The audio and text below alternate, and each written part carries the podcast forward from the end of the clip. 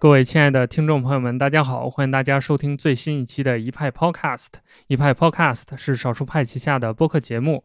呃，今天非常的特别，因为今天我们是带着一款新的播客产品来的。今天我们会让大家在听到这期节目的时候，会让大家感受到一种全新的播客体验。所以今天我们也请到了一个全新的播客产品的开发者，和他聊一聊这个。他对于播客还有我们这个新产品背后的一些观点和故事，呃，其实我们介绍这位嘉宾的时候，请他出场，可能我们一些关心软件开发的朋友对他是非常熟悉的。包括如果你以前可能听说过或者用过豌豆荚产品的话，相信你也会非常了解他。我们今天请到的嘉宾就是我们现在在任职青芒的俊玉。俊玉先跟大家打个招呼吧。哎，大家好，我是王俊玉。对，然后 非常有意思。现在作为一个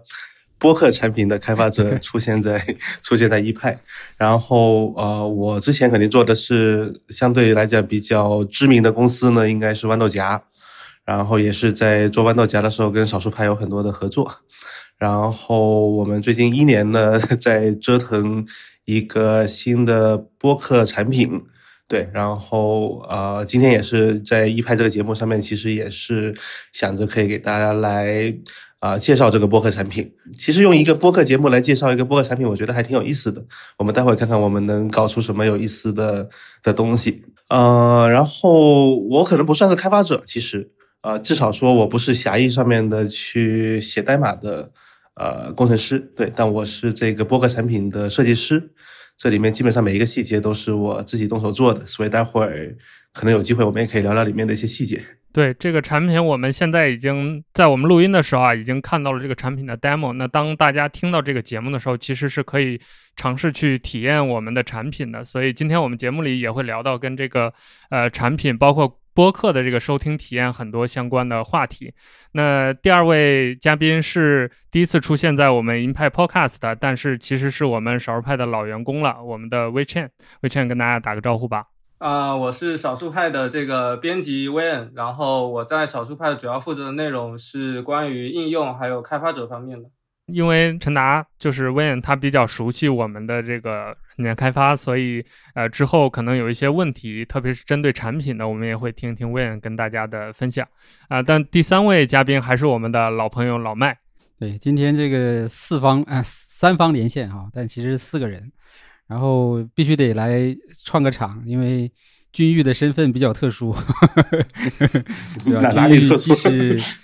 呃，既是这个产品的呃豌豆荚的创始人，然后又是青芒的创始人，然后也是产品设计师，同时呢，也是豌豆也是少数派早期的投资人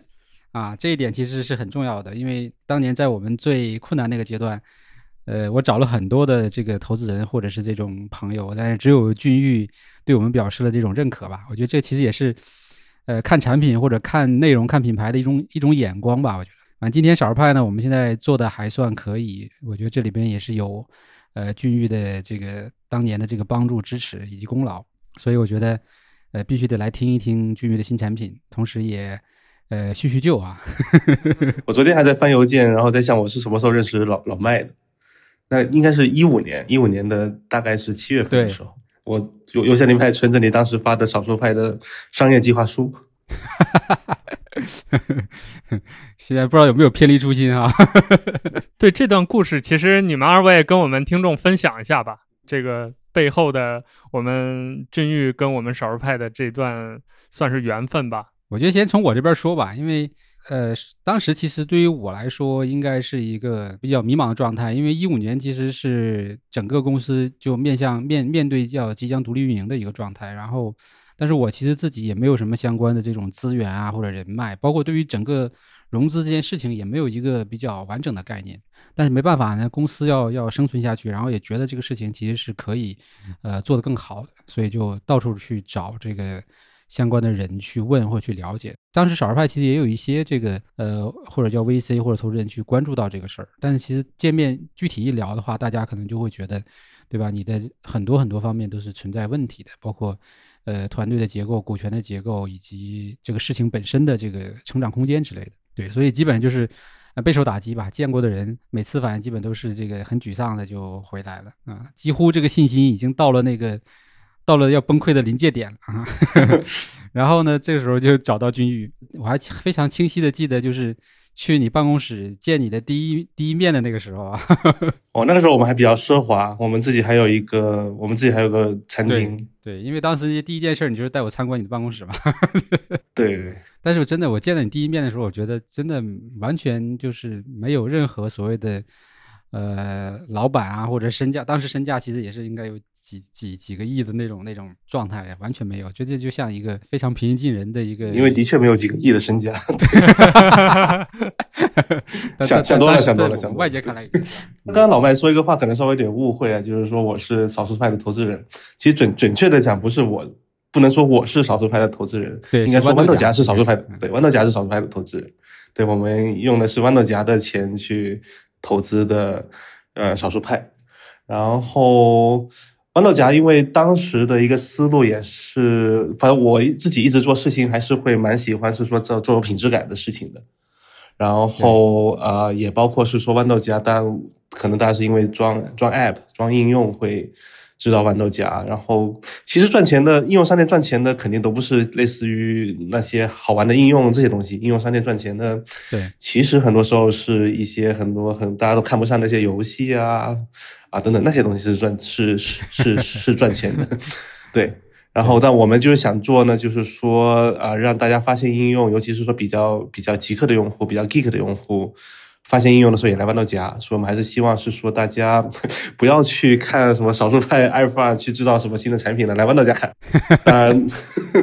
当然这里面的做法就不是说去我们自己也做一遍内容，而是说，哎，我们正好当时也在想这个事儿，然后正好老麦来找我，然后我们也是从商业的角度在琢磨这个事儿，也不是说纯粹从所谓情怀的角度。对我们也是从商业的角度会觉得，哎，其实这种面向科技爱好者、面向工具爱好者。呃的这些社区这些内容，其实对豌豆荚的帮助也应该还是还是挺大的，对，所以我们当时其实有一些想法是说，只要是这种呃面向这个群体的比较优质的内容，我们应该都想办法去呃参与一点。包括我们当时也在，其实也在跟库安谈。其实，如果要说有什么遗憾，是的确是当时是用了豌豆荚投的，不是用自己的，不是用自己投。要要不然的话，现在股份还在自己手里。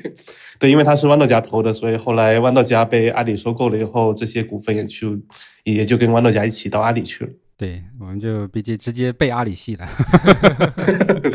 对 对，所以我觉得反正这件事儿呢，就是跟我们今天聊的东西可能也是有关联的，因为。对吧？从去做应用市场这件事情，其实你就已经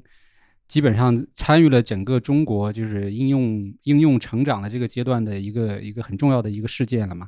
对吧？当时可以也可以说你看过各种各样的产品，对吧？有好的，有不好的，有这个商业的，有这种情怀的。对，包括我们当时也合作做豌豆荚设计奖，其实也是很多做这方面的事情。对。然后我们呢，其实，在这件事情上，我们其实少数派可以说起步还是起步在应用应用的这种推荐和这种技巧教程这个事儿。但今天当然是在拓展更全面的，包括工作效率还有生活方式的各个领域的内容。但是其实起步还是起步在这件事情上，所以这个其实也是有相关的延续性吧。我觉得就是说，豌豆荚后来被收购了很多没有做的事情，其实今天我们也还在继续坚持在做。但这件事情说白了，还真的。依然不大，依然不大，这个就是一个一个很很关键的问题，就是当你需要去在在阿里那个体系里面把这件事情做起来的情况下，你的前提是要够大，但是我们至今我们仍然不大，但是我觉得好在就是说它确实还是在变化和成长的，包括我们的这些作者，包括开发者，包括用户。对吧？所以说，也包括今天我们又在播客这个更垂直的、更新兴的一个领域里面，又又重新去做了一个产品。然后我们小儿派也重新把播客也运营起来了，所以它又是一个很奇妙的节点。对，我觉得但这里面也会反思一个问题，就是说大是不是一定一定要比小要要要要要更好？这个我们有机会可以接着去往下，我待会可以往下再去聊。呃，我想我想插一下，就是我这几年的一个感受呢，是因为我呃豌豆荚被收购了以后呢。啊，相当于我开始做青芒，其实青芒原来也是豌豆荚的一部分，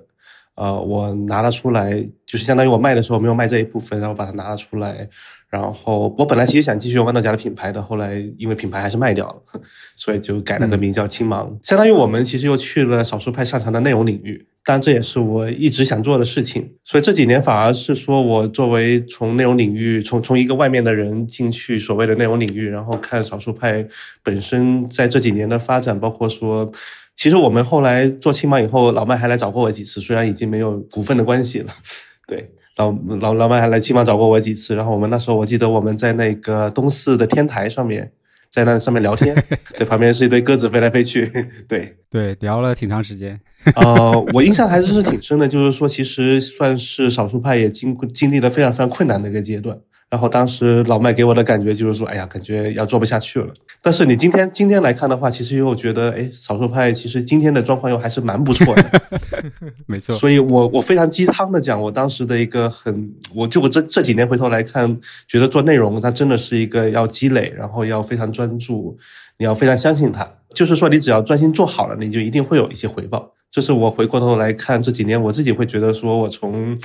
老麦从少数派身上，我自己学到还是特别重要的一些事情，也包括我后来也投了越来越多的内容公司吧。对我其实从他们的身上，都是很多都是以前的媒体人啊，他们专心做内容，他们可能也基本上只会专心做内容。然后你要说这些生意呢，其实都不会做得非常的大，但我的确又很羡慕他们这种这种状态，就是说专心做内容，然后读者会认可，或者说听众会认可。然后你就能拿到对应的回报，你就可以很开心的 继续做内容。哎，我就觉得有时候，呃，这几年也是做了很多这种内容方面的一些跟别的创业者去合作。其实这上面我觉得我我自己也还学到很多东西。对，这个其实呃，整个背后的故事其实还比较复杂的，因为。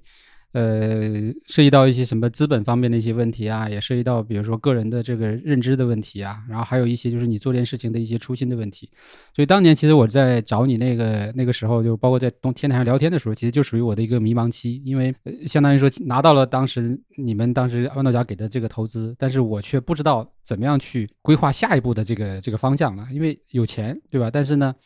你是往哪个方向走？是往资本喜欢那个方向走，还是往你自己本来预定的方向走？这个时候就非常的纠结，在这里边飘了飘来飘去，飘来飘去，然后发现你你哪个点都踩不上。那这个事情到了二零一七年啊，就算是有了一个终结，就是说。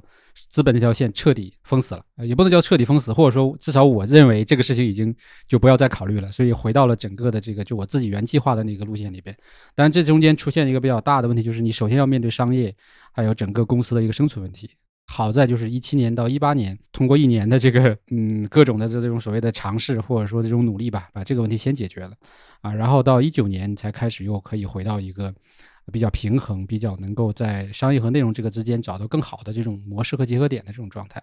然后二零年的话，就会有更好的这个呃发展空间吧。对，包括我们后来也在关键实验室也投资了更多的一些内容创业者，呃，不能叫内容创业者，应该说内容领域的创业者。其实很多，我觉得他们今天还在重复可能你说的四五年前的那个那个状态。对，VC 们告诉他们说，哎，你要这样做那样做，但他又觉得。这个跟自己的想法其实不一样，对，也许未来有机会，我们多跟他们聊一聊，把我们的经验再再跟他们传达一下。但这件事儿呢，又又回到另外一个死循环，就是你去讲给别人听。或者听的人，他永远也不会能够很清晰的认知这个事儿，只有他自己经历了。对，没错。我觉得你自己呃不经历过一遍，你始终还是对这个事情没有一个很强的一个这个感知的。对，到这儿就要问一下君玉老师了，就是那这些年青芒到底经历了什么？就我们在外人看来，你可能离开豌豆荚之后就在做这个嘛。那我们作为用户的感受就是，青芒它一开始是作为一个内容聚合工具的，它有点像一种电子杂志的感觉，包括它的品质感，它内容的收录都是有一定的调性在里面的。但突然有一天，我们就发现青芒开始要把播客加进去了，这个中间的这个变化又是怎么来的呢？啊，其实这个想法我觉得也是在变化之中吧。呃，这个倒不是说 到了山穷水尽以后再来想的一个事情，但某种程度呢，是我去年生了小孩以后回来的，也也的确我在想，我回来以后我就重新在想老麦刚刚问的那个问题，就是我到底想做什么。但但不是说我一生的梦想就是想做播客，肯定不是这样的。播客这东西还很新。然后我们的确也是回归到是说，我想继续创业的一个呃初心呢。其实的确还是说，把这些比较优质的内容，能够用更优质的方法，让更多喜欢优质的内容的读者也好、听众也好，他们能够去享受到。我觉得这是整个青芒的一个最核心的一个一个使命。所以就是我们其实自己不去啊、生产内容，我们自己不去制作内容，对，但我们还是不断的在想说怎么样把好的内容给给呈现好，给分发好，聚合和对分发给对给分发好。其实分发这个词儿有点商业，其实还是说他怎么样被需要他们的人能够看到。当然，我们刚开始创业的时候，一直做的都是图文内容，就是啊、呃类似于公众号文章啊、呃这样的一些图文的一些内容。呃，在去年上半年的时候呢，也是机缘巧合，因为我们当时其实还是找了很多我们觉得比较优质的公众号、比较优质的这些媒体，然后来去请他们来用我们的小程序嘛，因为我们当时也推了我们的小程序方案。对，小程序方案其实跟青芒杂志的想法是一模一样的，就是说我们希望这些比较优质的内容品牌，它能用我们的小程序，它能够去把它的给他们定制专属的那哎，对，它能把它的内容给呈现好，它不是说它就是变成了一个平台上面的一篇文章，它就是应该拥有自己的一个呃空间，拥有自己的一个店面。它不是说我只是在路边摆了个摊位，我在超市里面，我只是拥有一个货架里面的一个小小的一个一盒牙膏的位置，它应该有自己的店面。然后说回来的话，其实我们呃到去年的上半年的时候，因为已经在做，已经在和很多这些比较优质的内容创作者去合作，然后当中呢就包括了故事 FM，然后他们就给我们提了个需求呢，是说我们你们这个小程序能不能放音频？当时我们还没有想播客的这个事情，虽然我自己听了很多年的播客，我也是播客蛮重度的用户的，但我的确我在那之前我没有想过我自己要没想我自己要在播客上面做什么事情。呃，然后反正故事 FM 跟我们讲，我们也就给给做了。然后做了以后呢，上线的确数据非常非常的好，在微信小程序里面，故事 FM 的数据非常非常好。然后我们会看到说，用户的平均的时长啊，其实基本上能到一个小时这样的一个级别，就是相当于一个用户上来他会听可能两到三期这样的一些节目。然后我后来就在想这个事情呢，我就还是在想是说，哎，我们青芒要做的还是说把这些比较优质的内容把它给啊、呈现好，把它给推给需要他们的人。那图文内容呢，好像相对来讲已经是一个非常非常就里面的优质内容的比例，其实已经会被稀释的很严重了。对，所以图文内容你不能说没有优质内容，也还是有优质内容。但是它如果说它这种内容的比重，它作为一个比重吧，它投到这个所有的图文内容这样的题材里面去，它占的比例呢就非常非常的低。那其实播客来讲的话，它今天的确它还是一个很小众的一个的一个媒介吧。对我们指的是比较狭义的狭义的播客，不是说广义上面的把说书、把鬼故事、广播电台对，把鬼故事、把相声全算进去的，对那个播客是说狭义上的播客，它其实还是一个比较专注的一个小的一个领域。那这个小的领域的好处呢，就是说不管是呃这上面做内容的人，还是做这上面去听内容的人，其实相对来讲都是比较在意这些内容的品质的。那他如果在意的话，其实我们的产品呢才会有用武之地。如果你花了很多的心思呢，做了，比如说把文章我可以排得很漂亮，我可以排得非常非常漂亮，排得像一个杂志一样。但是如果大家不在意，那其实这个功能没什么用处。那播客呢，我们就会去想是说，哦，其实大家还是在意这回事儿的，大家还是在意是说，我要做好的播客，我不会因为平台的什么什么什么，我就去做一些我不想做的内容。但相对来讲还是比较比较纯粹的。那比较纯粹，听众也比较纯粹，对吧？毕竟听播客还是个比较小众的一个行为。它基本上，如果你去看今天的播客的内容呢，它跟你去打开，举个例子，喜马拉雅、打开得到都是音频，但这些内容的所谓的调性，我觉得区别还是会非常非常大的。啊，当然，播客里面今天主要都是一些谈话类的一些节目嘛，就像我们这个也算是个谈话类的群口群口节目。啊、那这些这些节目其实不管是所谓的主播啊，还是说啊、听众啊，其实他们对这些节目的内容呢，还是会比较在意的。所以这是我们在想说，我们其实应该专心啊、我们应该把播客这个给做得更好一点。啊，这个是我们当时就去年大概是七月份的时候，我也是休完陪产假回来以后，那就做了这样的做了这样的一个决定。啊、当然这个做的时间远远超出了我的预期，我本来想着两个月就做完就上线了，对，结果 结果做到了现在，对，这个也是让我非常让我有点意外。这个逻辑其实我是完全能理解的，因为我们也面临这样的问题，就是现在图文的这个整个的使用量或者说这个数据其实是在缓慢下滑的，因为这个东西并不是说我们内容做的不好，可能真的就是大家在这个习惯上，就在在改变嘛，因为视频在大量的短视频在大量的抢这个用户的时间和注意力，然后呢，音频其实也变成了一种去补充碎片时间的一种呃新的内容形式，所以我们其实也面临这样的一个内容形式上的一个升级迭代的问题，所以我们大概是在去年呃尼克过来的时候，我们才把这个播客这件事情捡起来的，但其实之前一直都有想做的，但是因为没有人嘛。对吧？我自己也不可能去去完全把这个摊儿支起来，所以刚好尼克过来之后，他有之前有做播客的经验，那我们就说，我们就随便试一期啊，试两期看看，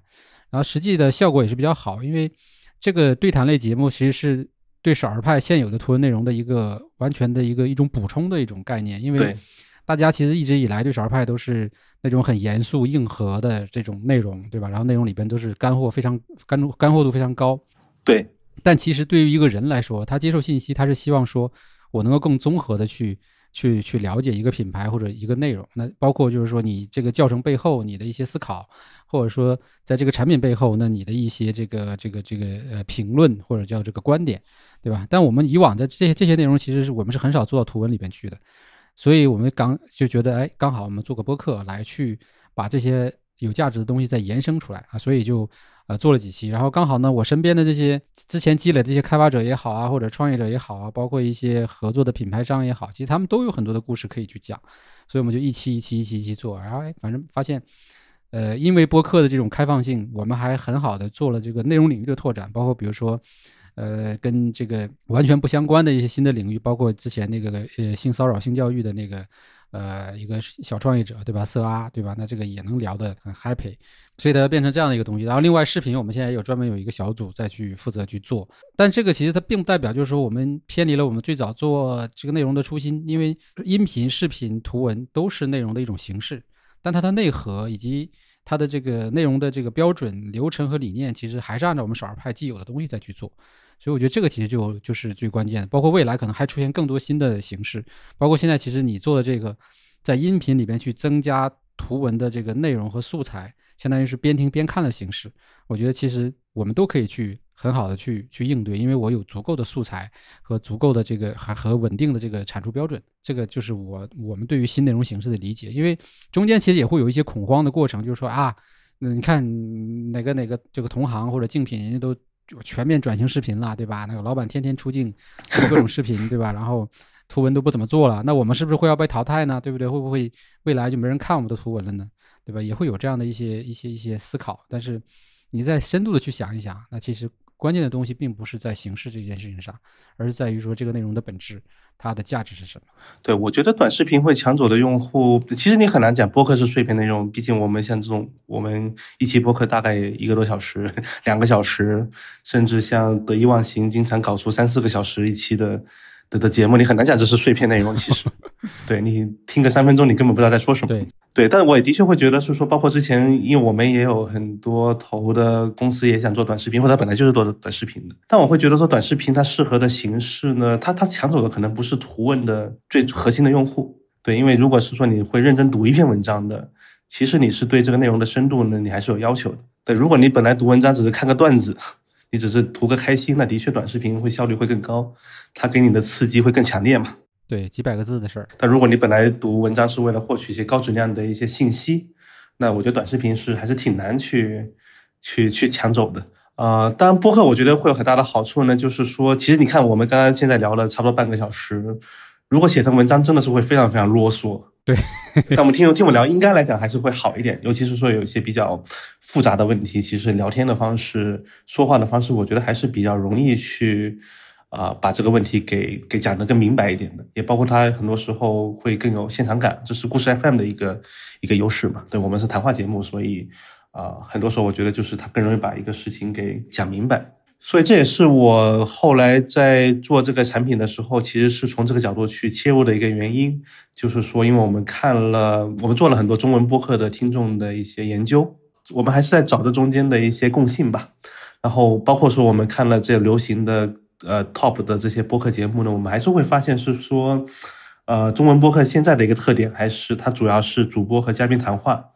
或者就是说主播他会不断的来讲自己的想法，然后呢。多数来讲，你会围绕着一个话题，然后会讲的非常的深入，然后信息量会非常的大。对，比如说我最近印象中我听过的几期节目，比如说像呃，大家如果在用我们的小程序的话，我们也会把这些节目的一些啊、信息放在我们的那个时间轴上面，对你现在这会儿应该能也能看得到啊、比如说像翻转电台。就是小李老师有一期在批那个啊、就是那后浪那个视频的，对，那里面就有很多的金句，我就觉得哎挺有意思的。啊，再比如说，我前阵子听了一期是那个忽左忽右在讲美国媒体的的的续命，美国媒体怎么续命的。那里面就真的是因为两个主播对于美国媒体实在是太熟悉了，所以他讲到了很多的一些名字，很多的一些机构的名字，我之前可能都没有听说过。我其实需要记下来，我去再去查，哎，他们到底是什么？因为我我会对他们有兴趣。这里面其实可以聊到一个比较有趣的一个事情，就是，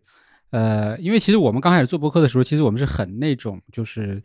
呃，规规矩矩的，就是甚至于说把提纲什么都列好，然后有点那种照本宣科的感觉嘛，因为，呃，不敢太去这个过度的发挥啊，怕这个被人觉得说你这个不懂啊，或者说你这个瞎瞎发表观点哈、但后来我我为了这个事儿也专门找了那个大内的那个象征，对吧？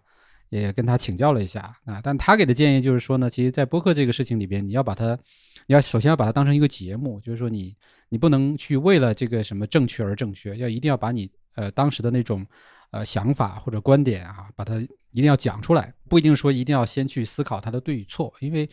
因为很多时候可能这个就类似于这种叫什么思维碰撞啊，或者说这种头脑风暴一样，就是大家可能在听这个播客对谈节目的过程中，其实他他更想收集的是嘉宾之间的这种观点，对有这种碰或者撞是像你刚才说的这种金句，对。但这种东西，如果说你是前面是准备好的、写好的，其实就就几乎不太可能。他只能是在现场大家聊着聊着聊得特别嗨的时候，然后啊突然会蹦出一些这种思维上的观点啊，有的时候你也很难说对错，但是就会让听的人产生一种非常强的共鸣或者感知，然后在他这件事情上，他就会有这种呃思思考啊。包括我之前听那个《锵锵三人行》听的也比较多嘛，我觉得他们其实也是有这种感觉，就是他们讲，就是最早他们的那个 slogan 叫什么“锵锵三人行，跑题跑不停”，啊，就是三个嘉宾其实就是各种扯，但你会总是在他们的扯之间就会发现，哦，这个事儿其实我也是这样这样认为的，或者说啊，好像有道理。对我觉得可能更多是这种，它其实是这种本身它就应该是个种交互性的东西，而不是说由嘉宾来向你传达一个什么东西或者灌输一个什么，而是在他们的交流中，你去找到你自己认为对的，或者说那种比较有意思的观点，然后再去进一步的去思考啊。所以我觉得这个其实跟你今天做这个产品呢也有点关系吧。我觉得可能播客这个事儿，对吧？或者说当它作为节目的时候，它其实应该是有新的形态来呈现。对，我的确觉得是有很大的关系的，不是应该不是有点关系，它其实有很直接的一些因果的关系的。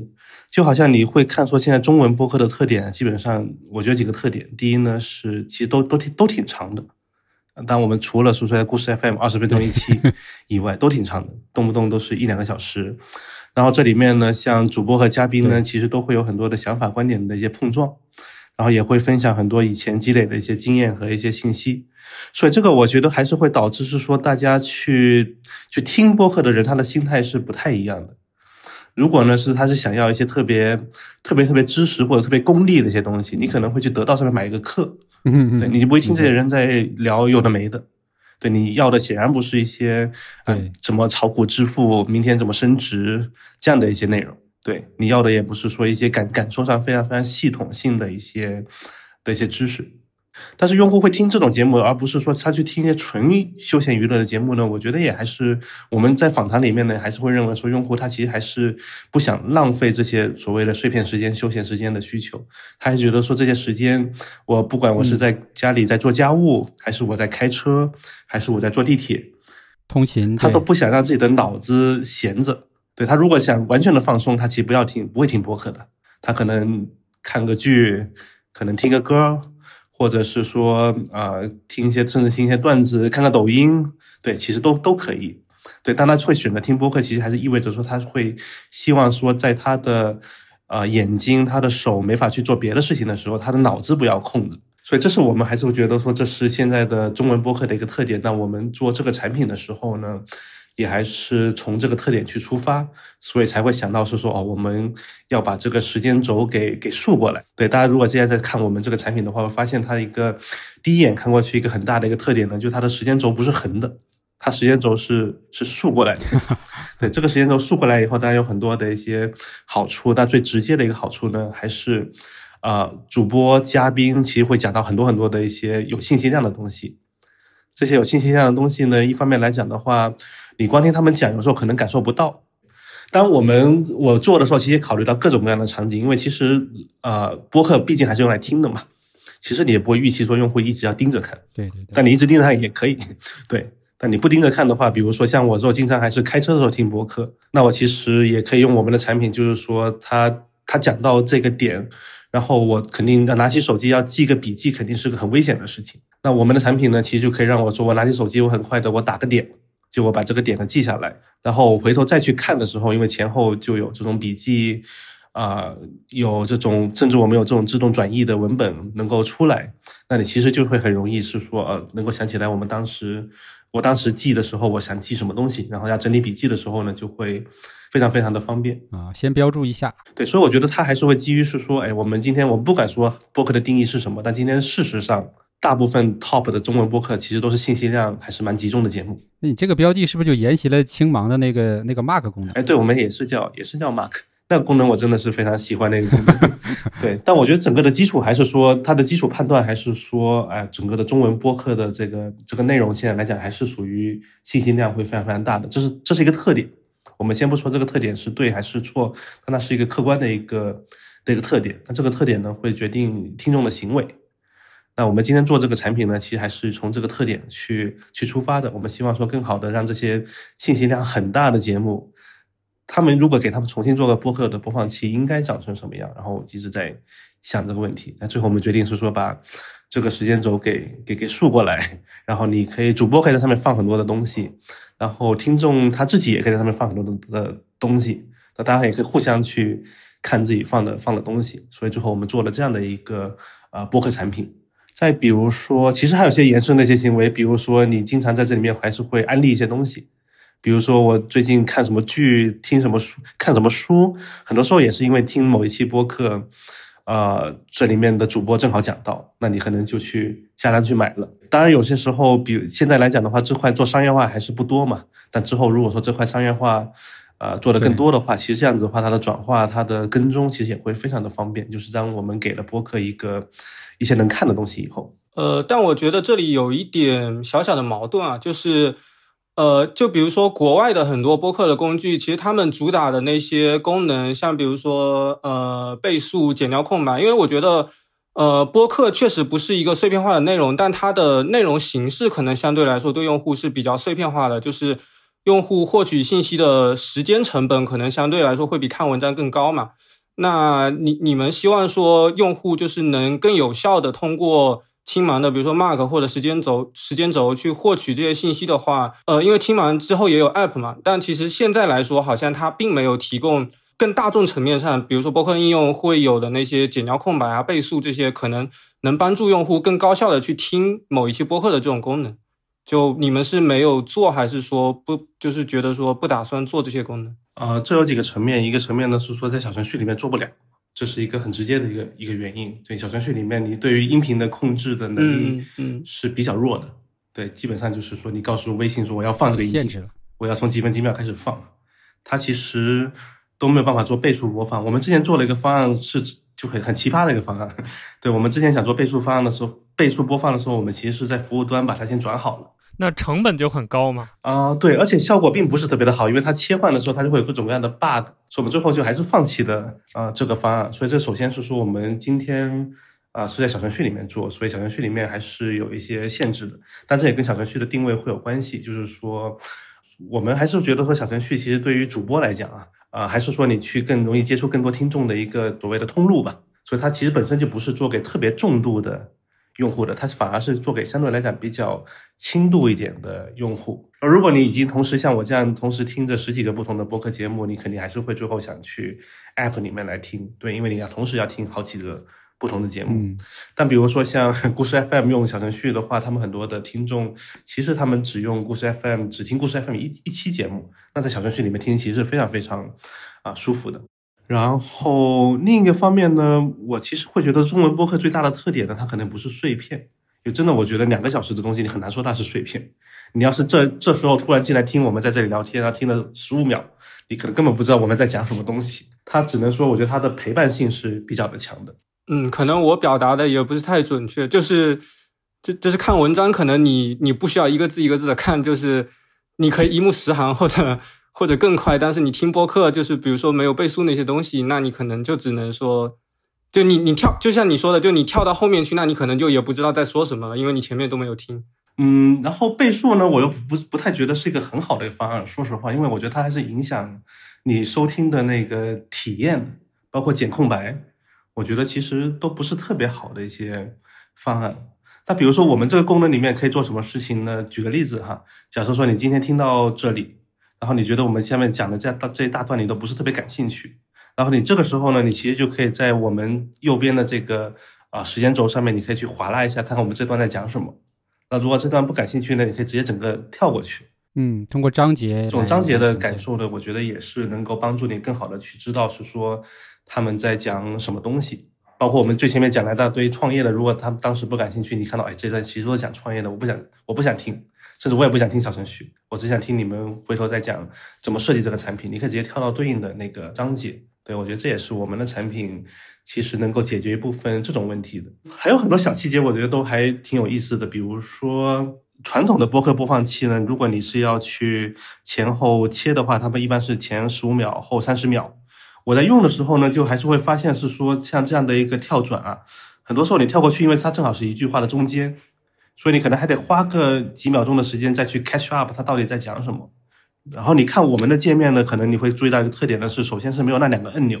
就你点了播放以后，其实你是看不到那个前进后退的那个按钮的。那个按钮去哪了呢？我们是把它藏到了下面那个黄色的那个大按钮里面。那个大按钮是可以左右滑的，对，就是那个大按钮是可以左右滑动的。它左右滑动是什么意思呢？它会直接切到上一句和下一句，就是说我们的这个它前进后退多少秒，我们是会根据那个内容去进行动态的去计算的。自动日啊，动自适应。对，就比如说它不一定是前进十五秒或者三十秒，它会前进到下句话，一句话。这样子你一一旦跳过去以后，是是挺对你跳过去以后，你不用再去想说它它正好在一句话的中间，它不会出现这种情况啊。所以我们其实还是从很基础的收听体验，虽然说我们在这个产品里面没有做类似于倍速播放，类似于啊自动剪切空白，甚至说自动的，比如说那个声音音量的平衡，我们都没有做。但反而在一些更基础的层面，我们其实重新去构思了一下，哎，听播客可以有一些什么样不同的一些体验。我觉得其实刚才我们这些讨论啊，就聊出了一个问题，就是我们现在选择了小程序这种形式来做我们这个产品，所以可能有一些功能的缺失，是因为微信这个平台或者说小程序这种形式本身导致的。它可能实现起来有点困难，那就有一个问题了，就是为什么我们现在选择先上这个小程序？因为据我所知，其实青芒的 App 本身也是在做播客这个模块的。为什么我们先选择了小程序这种方式？是为了让，因为它有更广的传播的这种渠道和环境，它便于我们这个产品的推广吗？还是说现阶段可能在技术上考虑或者时间成本上考虑，小程序更好做呢？其实最简单的原因就是 App 还没做完。对 所以小程序相当于是一个试验品吗？还是说不能说是试验品？因为我们想是想好了小程序 app 都要做的。那小程序先做完了啊，我们也不想说要等个再等个几个月，等 app 做完一起去发布。所以我们小程序我们也觉得也成熟啊，所以我们就决定小程序先发布。然后小程序我觉得最大的意义呢，还是说对于主播来讲，它相当于它可以拥有一个自己的产品。我我其实会觉得，我们我们建小程序这个事情，对少数派的读者来讲，打一个比方呢，可能比较好理解。它其实相当于是一个 WordPress，嗯，对，一个独立站，对，相当于是你用我我们相当于是个 WordPress，你可以用我们去建一个播客站。对，当我们的这个 WordPress 也可以去建播客站，也可以去建杂志站。我们叫杂志小程序，我们有答题小程序，我们有日签小程序，我们有社区小程序，都是我们的这个所谓的 WordPress 下面的不同的子产品。对，而且我们也确实有这个需求。我觉得相当于对于一个播客来讲，它拥有一个自己的产品，到后面的想象空间是很大的。我们先不说是说它其实它的样子、它的品牌可以很好的呈现。你看到说现在我们的这个呃，不管是一派的这个呃小程序，其实你会看到它完全是少数派想要的这个样子。它不是说在平台上面的一个页面的一个感觉。呃，那为为什么不用？为什么不通过网页去实现这个功能，而是用小程序？是因为更好传播，还是说技术上更好实现？这个问题也问的蛮好的，因为网页版我们也在做 都有。技术上面来讲，其实差不多。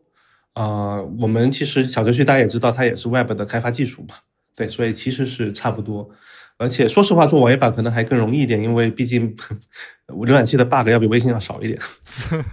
但微信有社标传播链啊，这个很重要。呃，这个的确也很，这个的确也很重要。所以包括是说我们在做成小程序呢，比如说用户可以直接在微信的首页下拉，可以访问。那如果是说，呃，用户的忠诚度比较高的，比如像故事 FM，其实它大部分的用户的访问是从那个地方回来的，这个是网页是啊做不到的。然后再比如说，呃，你如果做过网页的话，你其实，在微信里面你很难想起来你怎么去回去找它，对不对？你在一个网页上面买了一个东西，对对对。再包括是说，你有了自己的小程序，有了自己的所谓的站以后，其实有很多的功能你也可以脱离平台的限制。比如说，我们现在正在开发的还有内容付费的功能。那播客内容的付费呢，其实也是在传统的平台上面做不到的嘛。还有比如说社群互动相关的一些功能，这也是在传统的播放器上面是。啊，做不到的，包括说我们你现在看到的这个时间轴，其实用户是可以往上面发东西的，但我们现在的默认的设置呢，是说必须跟微信公众号一样，必须是主播批准了以后才能显示。但如果你想去让用户可以更自由的在在时间轴上面去放东西，其实也是也是可以的。所以这点上面来讲的话，其实小程序跟网页相比，我觉得还是有很多在实际操作当中的好处的。嗯，虽然也有很多也有一些坏处吧。啊，这是我们推小程序的一个一个原因，也包括是说，呃，我们呃这个版本还有个功能，我觉得会很有意思，就是大家如果现在去马克了一一一段音频以后，你会可以直接把它下载成一段视频，我觉得这个功能是非常有意思的。这个功能也是我们花了很多心思去做的，工程师差不多做了两三个礼拜去调里面的各种各样的细节。你想哈，传统上面，比如说，我觉得播客有个很大的困难，就是它真的很难传播。对吧？比如说，我听了这期节目，我觉得好，我要告诉我的朋友说这期节目好。然后这期节目一个半小时，我发给他，他怎么办？我们做的这个功能呢，它其实是可以把一个音频呢直接剪出来。首先，它可以有一个，首先呢，我们有个自动剪辑的功能。传统上面，比如说像 Overcast 也可以让你剪一段音频出来，但那个真的是你要像使用一个剪辑软件一样，你要去手动的去设它的起点和终点，你看着那个波形图去把那段话给剪出来。这个我觉得实在是太麻烦了，所以我们做的事情呢，是因为我们其实都对整个播客的节目，我们都有文本的识别。比如说你想分享这两句话，然后你再点那个下载按钮，我们是知道这两句话的起点和终点的，我们会自动的把这个音频给剪出来。然后呢，因为我们还知道它的文本嘛，所以我们还可以自动把它配上配上配上字幕，那它最后就会下载成一个带着字幕的一个视频，你可以正好把它发到朋友圈，对。发到朋友圈，发到什么别的地方都可以，这样子其实分享起来呢，也会非常非常的的方便。这个也是我们在考虑，说说像播客在小程序在微信里面怎么样能够更好的去传播，的确会想一些这些方面的一些的一些功能。小程序呢，可能还是比较方便一个从来没有接触过播客的听众呢，他去获取接触到播客。对他就接触到播客，然后当他开始发现播客这个这个这个这个形式好有趣了以后，他应该会去听更多的播客。那这时候，当然我们打如意算盘时，他可以迁移到我们的 app 上面去，但他也可以迁移到别的 app 上面去。对我们打如意算盘，当然是他可以迁移到我们的 app 上面去，因为我们 app 上面有一样的功能，它一样可以在时间轴上面去打点、去马克、去跟主播去去互动，应该是更强的功能。对，这些是别的客户端不会有的。呃，没有的一些功能，它是两种需求嘛。一种就是它它自己本身是一个纯粹的主播电台，那它其实呃只要需要建立一个专卖店就可以了，对吧？那另一种是可能像少儿派，我们本来就是个商场，对吧？但是我这个商场里面其实需要有一个这个呃专门为播客做的一个门面啊，但是你最终还要帮我嵌到我的商场里边来。那同时当然也可以提供一个小程序的独立的产品，所以这个其实就是说在我们 iOS 端的接下来的迭代里面就可以去考虑，我们把你们这个整个的能力去。嵌入进来，因为我们如果自己去独立开发这个事情，第一，我们的这个产品开发能力是有限的；第二，就是我们在这个在这个上面的经验也是有限的，所以是达不到好的效果的。对，包括其实我们现在的网页端的那个播放器就是用的一个第三方的开源啊，我知道那个模块嵌入进来的，对，所以应该还是我觉得这个想法应该还是挺好的，对，有很大的优化空间，嗯，然后还有另外一件事情，其实就是就更延伸的一个故事了，因为其实我们现在其实也在尝试，就是说，因为小儿派的内容还有一个关键的点，就是我们是基于很多的这个专业作者来做的嘛，对吧？那我们现在其实也在尝试说，在音频的领域，是不是也有可能有这种，呃，类似于这种叫孵化或者这这种 MCN 的概念？就是说，我们其实可以，呃，让有这种能力的作者去生成一个他自己的博客，呃，而且其实现在实际上也有很多作者已经是有的了，只不过他并没有去很好的经营，只是说随便的去想起来就做一期，没想起来就不做一期，对吧？那我们其实现在也尝试说，有没有可能未来我们也为他们去。呃，生成这样他们自己的这种播客，呃，所谓的专卖店，对吧？那到时候可能都是在少儿派旗下的，可能有 N 多个，有人专门讲效率，有人专门讲这个音乐。我们现在其实已经做到了，我们一派是一个总的，会会会会会比较总覆盖的播客。然后我们现在还有一个 Radio 派，啊，就是原来的那个我们付费内容组的这个负责的人，他专门就是在讲效率，还有这个生产力领域的内容。嗯，这个他是个独角戏，他现在基本就是他自己大概讲了二二十三三十分钟这个样子，对，嗯。然后我们还跟广州的一个呃乐队做了一个合作的，他他们做了一个叫地面电台的这样的一个音乐的这个博客啊，他们也是有我们的起我们的一个视频组的同事，但他也是个音乐爱好者，跟另外两个做音乐的人，他们三个啊做的这一个呃博客，所以其实这个这个模式已经在慢慢出来了，所以未来在这种呃独立工具啊或者叫这种专卖店型的工具的需求，其实是很明确的。啊，只不过到时候可能是不是由少儿派来提供这个服务，那或者我们为为这个服务来帮这个作者去付费，那这个就是另外一层面的一种细节的东西。想先问一下俊玉，就是你，我觉得你你应该可以定位为一个重度播客的一个用户，对吧？我可能算中度吧，对。我我可能到不了重度。呃，那那那，比如说抛开青芒的这些时间轴 mark 的功能的话，你觉得现在市面上播客的这类工具对你来说有没有什么就是比较硬伤的地方？啊，其实我说实话，我之所以会做这个产品，也是因为我的硬伤就是在我的痛点就是在这个地方，因为我我听的节目的确多数来讲都是这种比较有信息量的节目，不管是中文还是英文，我其实可能听英文播客比中文播客还多一点。尤其是英文播客，我常听的几档其实都是属于那种，呃，访谈类的，比如说创业类的。那它其实里面还是会讲到，甚至会讲到很多数据，会讲到很多的一些经验啊等等的。我我又我又一般是开车听，然后所以一开始的想法就是说，你听到很多节目的时候，你就有点有点像说你听一些节目，你脑子里面灵光。就是灵光一现，叮一下。包括我们原来在青芒做马克文本的功能，其实也是基于这个思路。你在读文章的时候，你发现，哎，这句话写的特别好，要叮一下。传统上面来讲的话，你可能读文章你就截图把它记下来，但截图我就觉得真的是管理起来太麻烦了。那播客你连截图都不行，对吧？你截了个图有有有有啥用？啥用也没有。对。呃，那我们今天聊了很长时间了，我们要做一个总结。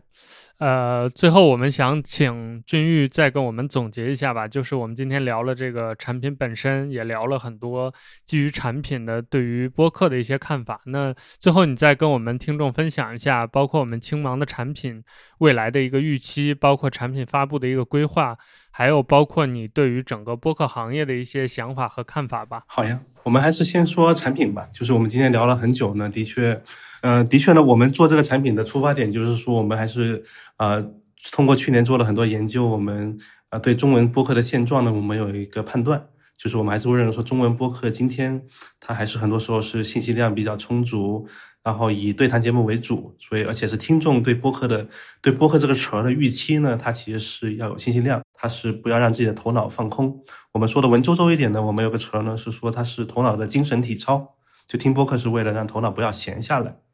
所以基于这个判断呢，我们其实就做了这样的一个功能呢，是把这个时间轴给竖过来。把时间轴给竖过来了以后呢，啊，这里面就会有很多的好处。但最主要的就是说，主播可以在上面去添加很多的信息量，不管是用来放一些啊有信息量的东西，还是说一些扩展阅读，还是说就是一些更视觉化的一些补充。其实都可以放在这个时间轴上面。对于用户来讲呢，他也可以在这上面更方便的来记自己的笔记，以及呢是说跟其他的听众、跟主播通过这个方式去去交流。所以这是我们这个产品最核心的一个差异化的一个的一个点。那我们主要还是提供了这样的一个工具。然后我们今天呢，先发布的是播客小程序，对。然后这个版本呢，我们现在已经是呃，这个版本其实我们还是在内测的阶段，我们还是会邀请我们啊认识的主播来试用这个版本。当然，他们如果是觉得满意的话，他们也会去啊提交给微信审核，然后就可以正式发布给用户去看。所以这是啊一方面我们在做的事情。然后我们在做播客小程序呢，我觉得最大的意义呢，还是说很多的播客其实都是有很强的品牌的，用户会很对主播很有忠诚度，很有归属感。所以在微信里面应该有一个自己的专卖店，这是小程序对一个单个的播客节目我觉得最大的意义。那同步呢，我们也还在继续开发我们的 App。我们的 app 呢是会把这些功能也会整合进一个 app 里面去，所以如果你同时在听很多播客，甚至是说这个播客哪怕没有跟青芒合作，比如说我听了很多的国外的播客，你在这里面去用的话，你也一样可以去，呃，记笔记，可以一样去用我们刚刚讲的各种各样的功能，可能只是缺少了主播的存在而已。对于一个播客客户端来讲，也还是一个我觉得还是一个蛮有新意的一个播客客户端。啊，所以这是我们在 App 方面应该还是会在几个月后吧，对，我们会推我们啊新版的带有播客功能的 App，啊，大概是这个样子。加把劲儿啊，不要放鸽子。嘿，已经放了好多鸽子。我们说春天要发布的。其实我刚刚想到一个新的问题，就是就是其实我们聊了这么久，好像就是俊玉老师一直说的都是中文播客，就是用的都是这个词。那是否是说英文播客？你们认为是有什么不一样的地方？就内容形式上面，还是说可能之后做 App 支持订阅之后，你也是一样的这种内容？对你们来说，我我们是有计划推呃国际版本的，当然这个可能得首先得先把中文版本先推了。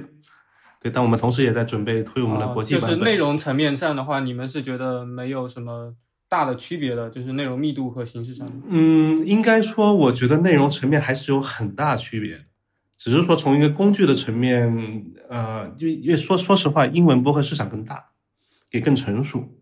我觉得英文播客跟中文播客，我甚至有时候都觉得不是同一个东西。对，虽然它都叫播客，对